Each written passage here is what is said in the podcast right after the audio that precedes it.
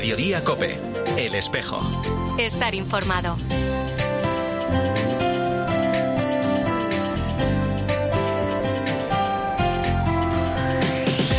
La una y 33 minutos, ¿qué tal? Bienvenidos al tiempo del espejo en Mediodía Cope en este 16 de diciembre. A esta hora, como cada viernes, te cuento la actualidad de la Iglesia de Madrid. El saludo de Mario Alcudia. Te invito a cenar, es una cena de Navidad, una cena de Navidad para unas mil personas, en las que cenan juntos pues, personas en riesgo de exclusión y voluntarios que acompañan a estas personas durante todo el año a través de diferentes iniciativas de acción social. Es decir, es, una cena en familia al final, es una celebración de la Navidad y un momento de, agradecer pues un año más de amistad entre, voluntarios y, personas a las que a las que asistimos. Es Antonio Lázaro, uno de los voluntarios de la iniciativa solidaria Te invito a cenar, que un año más tendrá lugar el domingo en el Mirador de Cuatro Vientos. Este año se cumplen ya 10 años desde la puesta en marcha de esta iniciativa para ofrecer un menú de lujo, una cena de Navidad elaborada por 100 prestigiosos chefs, ofrecidas a familias que no pueden celebrarla porque carecen de recursos, personas a las que se atiende habitualmente desde distintas asociaciones sociales pertenecientes a la Compañía de las Obras que acompañan a colectivos en exclusión social y que están guiadas por un mismo objetivo, el de responder a las necesidades de las personas compartiendo no solo recursos, sino también el sentido de la vida. Bueno, pues eh, como te digo, todas ellas van a poder degustar esta exquisita cena elaborada por esos reconocidos cocineros, la aportación de los patrocinadores y los donativos de tanta gente y, cómo no, la ayuda de más de 500 voluntarios como toda celebración eh, de Navidad, pues con tus seres queridos siempre quieres hacer lo mejor que puedes. Así que es una cena realmente por todo lo alto. Nos ayudan a la preparación chefs de reconocido prestigio que llevan trabajando con nosotros estos 10 años y que ponen todo su cariño en, preparar la mejor cena para nuestros amigos. Y bueno, pues tenemos eh, todo tipo de actuaciones, sorpresas durante la cena, regalos para los niños en fin, es una, es una noche de Navidad inolvidable como debería de poder ser posible para todos. Te invito a cenar el domingo, una cena de Navidad muy especial para esas personas sin recursos, para que también ellos puedan celebrar esta Navidad. Ahora a la una y 35 minutos lo que hacemos ya es hablar de otros asuntos, de la actualidad de esta Iglesia de Madrid en este espejo en Mediodía Cope en este tercer viernes de diciembre.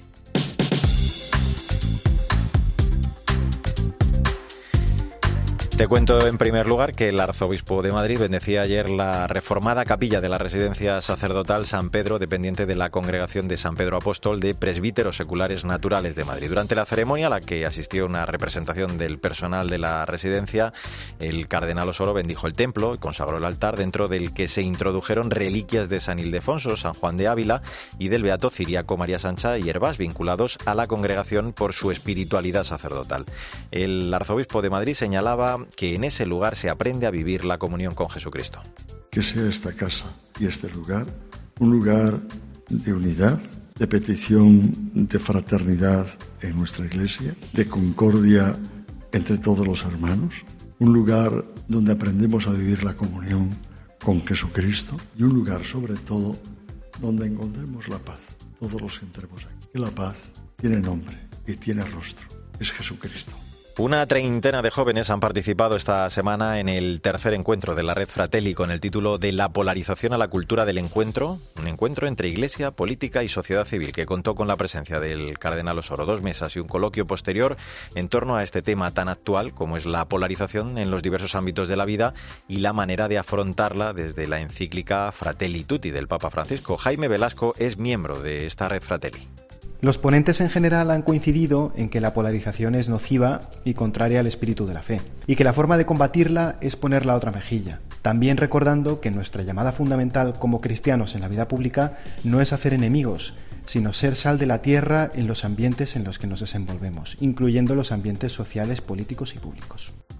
La parroquia San Miguel Arcángel de Las Rozas acogerá mañana a las 10 de la mañana la misa de la Jornada Diocesana Sembradores de Estrellas, una iniciativa organizada por la Delegación Episcopal de Misiones que concluirá con el tradicional envío misionero de todos los niños y niñas que durante el día irán sembrando estrellas, felicitando la Navidad en nombre de los misioneros, como nos cuenta el delegado episcopal de Misiones Manuel Cuervo.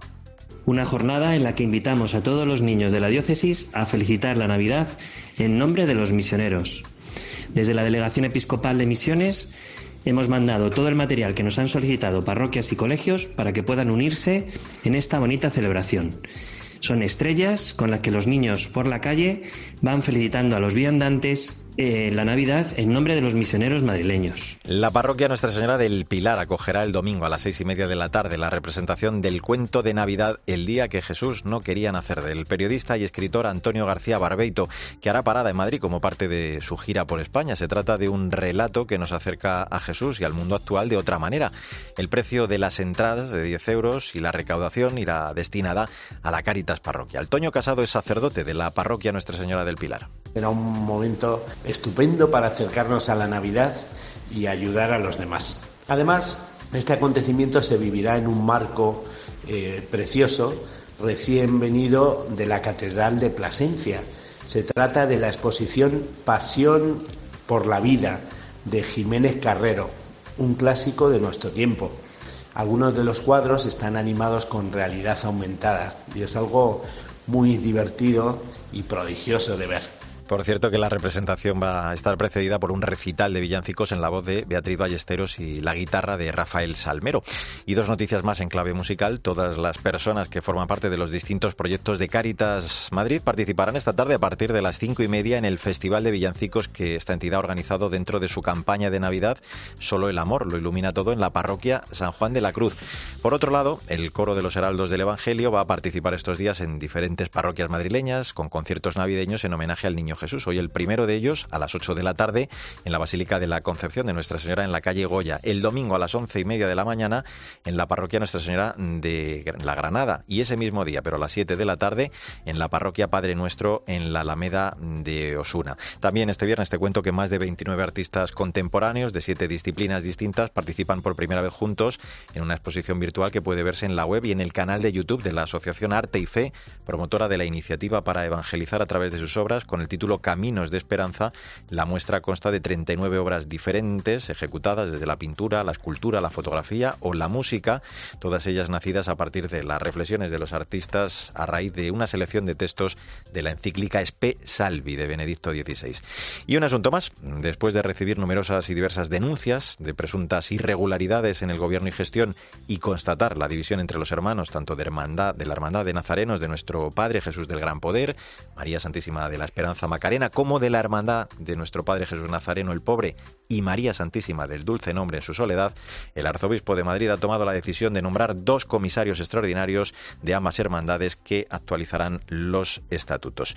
Bueno, pues así hemos llegado a la una y casi 41 minutos. Enseguida hablamos del acto central de acogida y envío de la luz de la paz de Belén que va a tener lugar mañana por la tarde en la Catedral de la Almudena. Te cuento ya mismo todos los detalles en este espejo de Madrid en medio de Cope.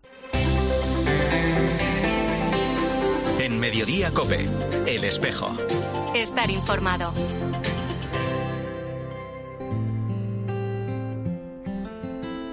Me he hecho tantas preguntas, intentando entender. Me he lanzado a buscarte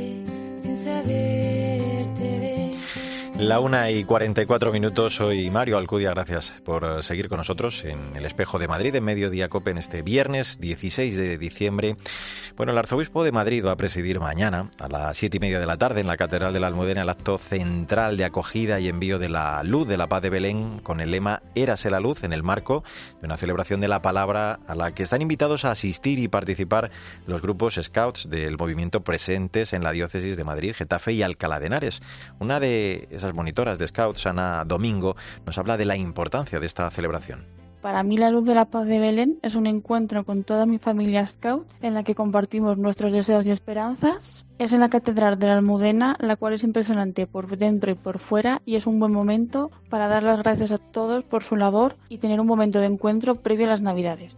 Bueno, el objetivo es eh, repartir la luz de la paz encendida mm, cada año en la cueva del nacimiento de Jesús en Belén con el objetivo de que llegue a parroquias, hospitales, hogares, residencias de ancianos, prisiones y otras asociaciones en estos días previos a la Navidad, haciendo presente el amor de Jesús. Vamos a saludar a quien ha traído creo, desde Viena, esta luz a Madrid, el subdelegado diocesano de Scouts de Madrid, Movimiento Scout Católico, Carlos Ordóñez. Hola, Carlos, ¿qué tal? Hola, Mario. Buenos días. ¿Me oís bien? Sí, te oímos perfectamente.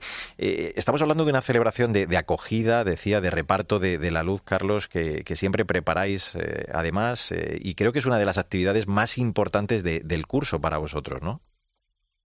Sí, totalmente. Es para nosotros una, una ceremonia muy especial, tanto como, como scout como eh, como cristianos, ¿no? Al final somos el movimiento católico de España y la representación en Madrid y, es uno de los momentos que más esperamos durante el año. Eh, es una tradición, contaba, que nació en Austria en, 1986, eh, la luz prendida en la, gruta de la Natividad por un scout de, Viena. Danos algunas pinceladas, Carlos, explícanos el lema de este año, ese Érase la luz al que yo me refería. Sí, eh, este año era Ser la Luz, eh, es el lema que se ha preparado eh, en España para recibir esta, esta actividad y el equipo nacional de fe quería unirlo con, con, con, los cuentos. ¿no? Nosotros ya sabéis que tenemos una identidad relacionada con los niños, niñas, jóvenes y adolescentes, que al final son los protagonistas de nuestro movimiento, y se quería, se quería asemejar al Érase una vez, entonces Érase la Luz y las actividades que se hacen durante todo el Adviento, que hacemos a lo largo de cuatro semanas. Este fin de semana va a ser la culminación de la actividad, pero nosotros llevamos trabajando las cuatro semanas, están enfocadas en este, en este lema y en este tema. Eh, tú has tenido, decía, creo, la suerte de recoger esa luz y, por tanto, de, darte cuenta de, que esto es más que un gesto, ¿no? Ese cuidado de mantener viva esa luz que simboliza lo que debemos hacer también con la vida, ¿no? El, el también cómo nos hermana y nos une con gente de todo el mundo.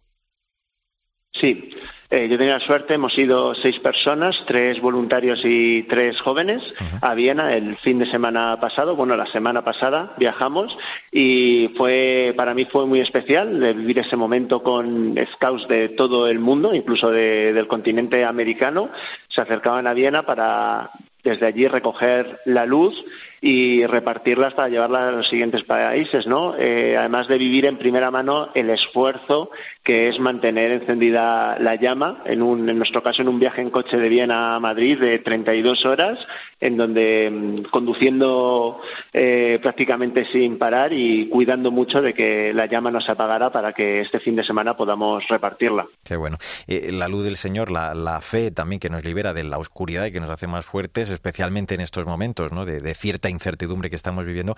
Así que siendo muy necesario ahora más que nunca casi el, repartir esta luz de la paz de Belén. Habéis venido entonces con una, gran tarea por delante, vaya. Sí, sí, totalmente. Mm. Eh, y luego, ¿cómo repartís, eh, Carlos, esta luz? Eh, ¿Dónde tenéis previsto llevarla? ¿Cómo, ¿Cómo se reparte en estos días posteriores a partir de que mañana pueda prenderla mucha gente allí en la catedral? Claro, es, como bien has explicado, mañana hacemos el reparto en Madrid a todos los grupos Scout que quieran venir a recogerla eh, y la tarea de los niños, niñas, jóvenes y adolescentes es transmitir ese mensaje de, paz y de amor em, en, sus, en sus comunidades cercanas, en sus parroquias, vecindarios, a los más desfavorecidos. Los más mayores hacen algunas actividades en donde las llevan a otro tipo de, lugares como, como, prisiones u otras entidades y asociaciones.